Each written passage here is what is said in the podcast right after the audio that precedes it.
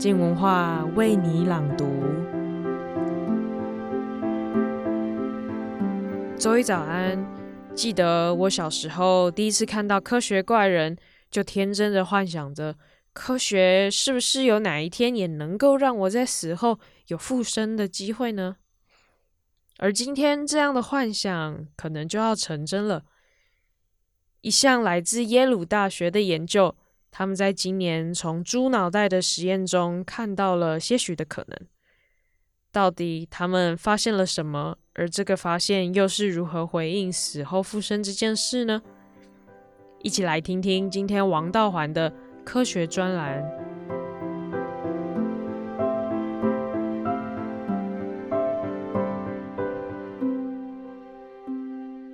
我是王道环，我要为您朗读我的专栏。信是药医不死病，人有生老病死，生由不得自己，老病也由不得人。但是保健属人事，起居有时，饮食有节，运动不辍，都是养生之道。即使人算不如天算，还有医师把关。其实我们对于人生的期望，是现代医学塑造的。古人云：“人生七十古来稀”，我们却以“人生七十才开始”自勉。尽管公卫学者早就提醒我们，生活环境日益改善才是推动平均余命向上提升的主力，我们仍然对生物医学寄以厚望。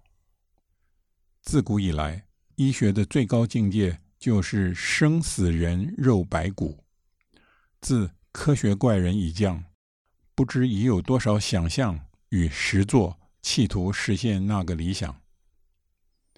例如，一九三四年，美国生物学者柯尼西以五只狗做了复活实验，他把那五只狗取名为拉萨路，一二三四五号，就可以知道他的目的。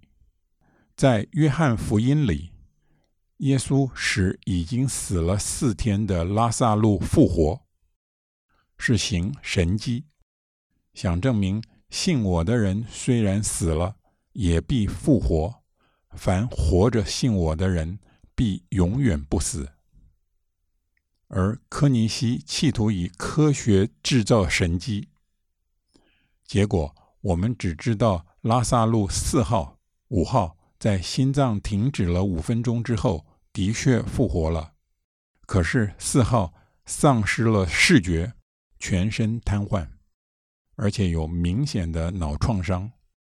五号醒来后情况好得多。由于实验的细节从未发表，我们只能姑妄听之。总之，柯尼西因而产生了信心。写信向几位州长要求以死刑犯做实验。在西方，利用死刑犯的身体做公益是自古以来的成规。在二十世纪之前，公开处决犯人，在公开由解剖学教授执行解剖与教学，可能是刑罚的一部分。而柯尼西打算使已执行死刑的犯人复活，有何公义？要是他成功了，反而会造成司法困境。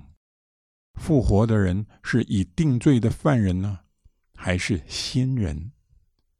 难怪柯尼西只能在疯狂科学家名人榜上留名了。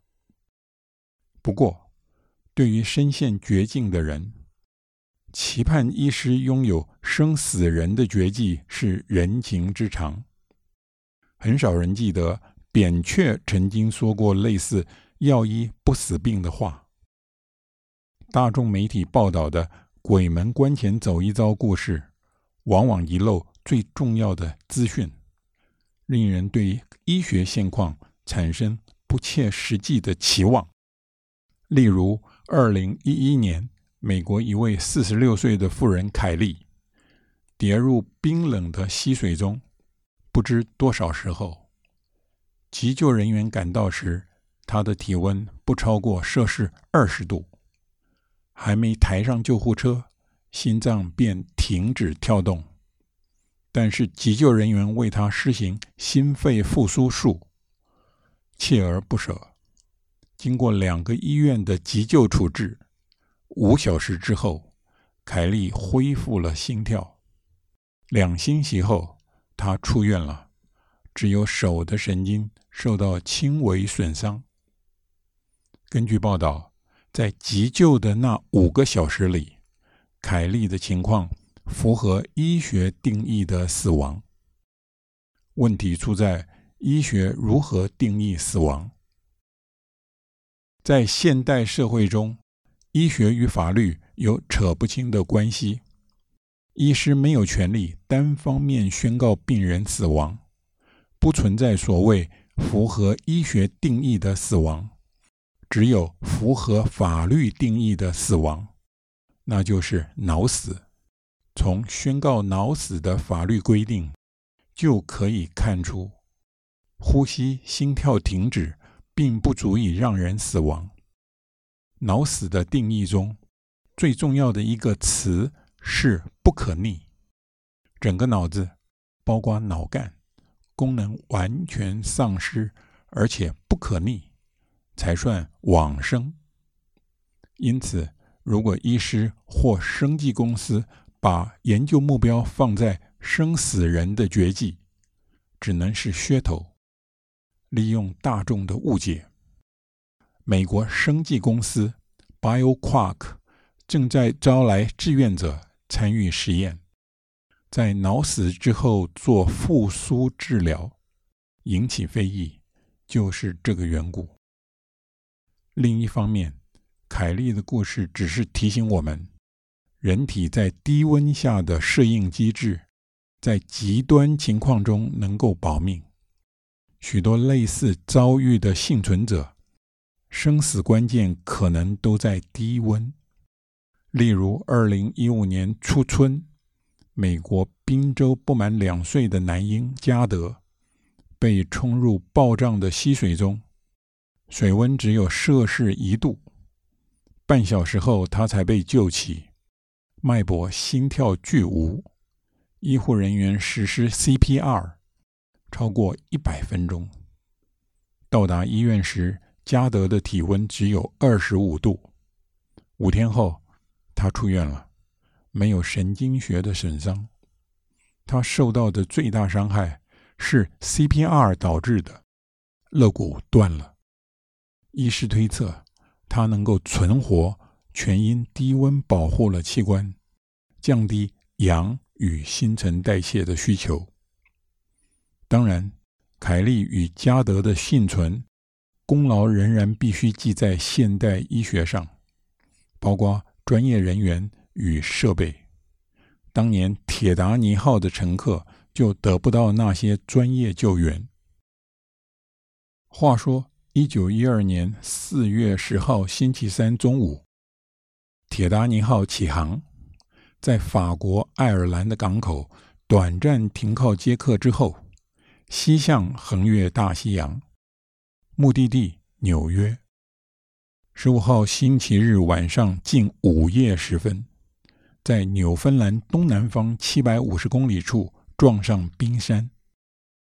铁达尼号翻覆后两个小时，收到求救讯号的船只才赶到。当时海水温度不寻常的低，摄氏零下二度。幸存者与救援者都指出，现场海域犹如一片冰原，布满大小冰山，最大的高达六十米。跌入那么冰冷的海水中，即使身强体健的年轻人都撑不过十几分钟。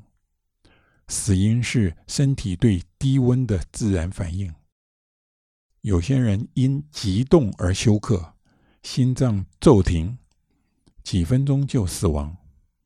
大约一半的人因为身体冻结了四肢肌肉，以维持核心体温，丧失运动能力。大约一千五百人罹难。不过，凯利。与加德的案例也提醒我们，脑子似乎不像我们想象的那么脆弱，只要缺氧几分钟，就会发生不可逆的创伤。最近，耶鲁大学医学院的团队做的实验似乎证实了这个直觉。耶鲁的研究人员到屠宰场买下新鲜的死猪头，加急送回实验室。取出脑子，连上特制的维生系统，供应氧气营养。那时猪已死了四个小时。接下来六个小时，研究人员做了一系列观察，在细胞层次上，接上维生系统的脑子能维持原有的结构，而对照组的脑细胞已开始崩解。接着发现。有些细胞已重新启动正常的代谢活动，研究人员也能启动一些神经胶细胞的免疫功能。一些神经元的突触结构保持完整。进一步的实验显示，那些神经元的电生理学特征仍然存在，对电的刺激有反应。也就是说，他们能接收或传递神经冲动。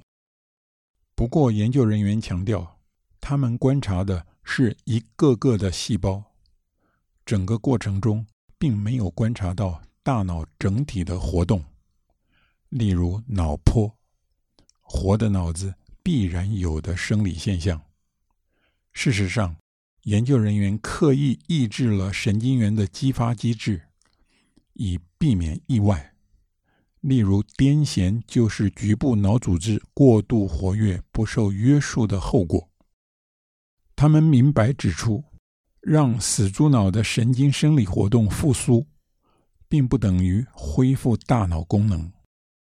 研究人员显然想与换头、大脑移植等不切实际的点子划清界限。这个研究的最终成果。也许会延迟医师宣告脑死的时刻，但是不会改变死亡的定义。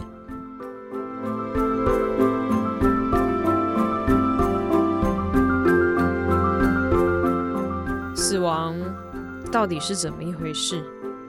听完王道环的分享，我脑海里突然有一个很好奇的疑问。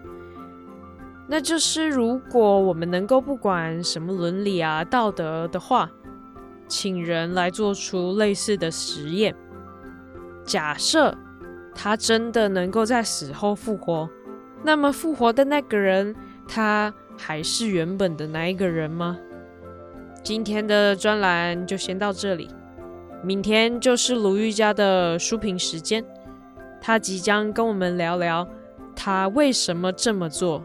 这本书从心理学的研究来看看那个上一秒说爱你，下一秒又挥拳的家暴恐惧。